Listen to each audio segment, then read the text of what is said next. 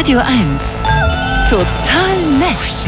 Online on air. Also okay, es ist schon so, wir sind sehr weit weg vom Holodeck der Enterprise. Überhaupt sind Hologramme ja sehr aufwendig und auch teuer, aber ist schon cool, jemanden oder irgendwas direkt vor sich zu sehen, obwohl es gar nicht da ist. Also zum Beispiel die ABBA-Show in London steht bei mir noch auf der To-Do-Liste. Ich möchte das unbedingt sehen. Aber man könnte ja zum Beispiel auch mit den Kollegen statt so einer langweiligen Schalte per Bildschirm mal ein bisschen was Aufwendigeres hinkriegen. Und das dachten sich wohl auch die Lehrkräfte der britischen Universität Loughborough.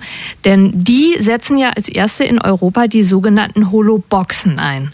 Was es ist und ob wir sowas auch im Wohnzimmer haben wollen, das erklärt uns unser Multimedia-Mann Sven Oswald. Moin Sven. Schönen guten Morgen. Vielleicht sollten wir mal festhalten, ich sehe dich gerade noch nicht als Hologramm. Leider. Ja, ja, ist so schade. Du würdest mich in einer grünen, in einer grünen Kochschürze sehen, quasi. Oh. Ich bin ja, ich, ich habe mich ja von zu Hause zugeschaltet, quasi aus dem Homeoffice.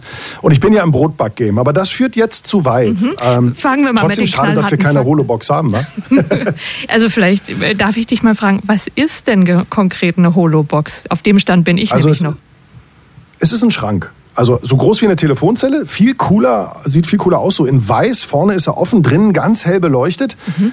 Und das Besondere ist eben, dass man da drin jemanden vor sich sieht, der gar nicht wirklich da ist. Also eben fast wie so ein Hologramm, aber eben äh, nicht lange im Vorfeld generiert und programmiert, wie das bei irgendwelchen ABBA-Shows ist, sondern quasi live.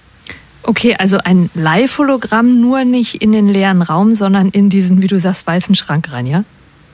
Genau, also quasi. Es handelt sich dabei nicht um echtes Hologramm. Die Technik dafür ist extrem teuer und aufwendig. Es handelt sich so um so eine Art optische Täuschung mit technischen Mitteln und natürlich mit, tada, wie sollte es anders sein, mit KI. Die Holobox suggeriert den Zuschauenden echte Dreidimensionalität. Wenn man ganz nah rangeht und einen bestimmten Winkel guckt, sieht man, das ist alles nur Fake, alles Humbug. Aber wenn man richtig sitzt, dann sorgt es dafür, dass man meint, die Person stünde leibhaftig vor einem in dieser Box. Also es klingt zwar irgendwie cool und natürlich würden wir dich alle gerne in deiner grünen Schürze sehen, keine Frage.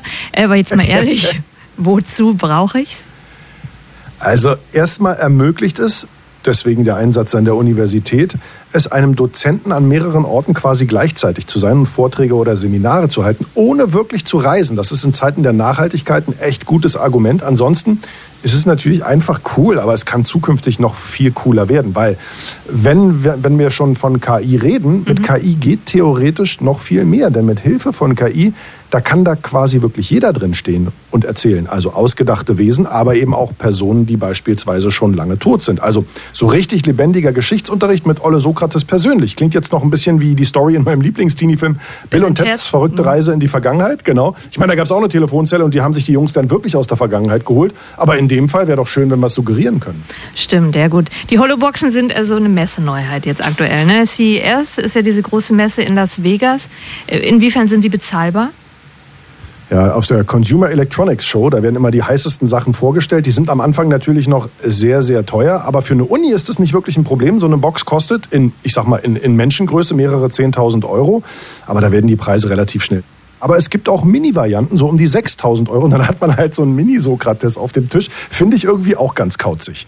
Sven Oswald über Holoboxen, die aktuell an der britischen Uni eingesetzt werden. Mal sehen, wann die Dinger bei uns hier äh, Einzug erhalten. Ich würde mal sagen, im RBB noch länger, aber in unseren Köpfen bleibt er, der Sven, in der grünen Schürze. Dankeschön, Es Sven. tut mir leid. Gerne. Bilder Ciao. im Kopf. Tschüss.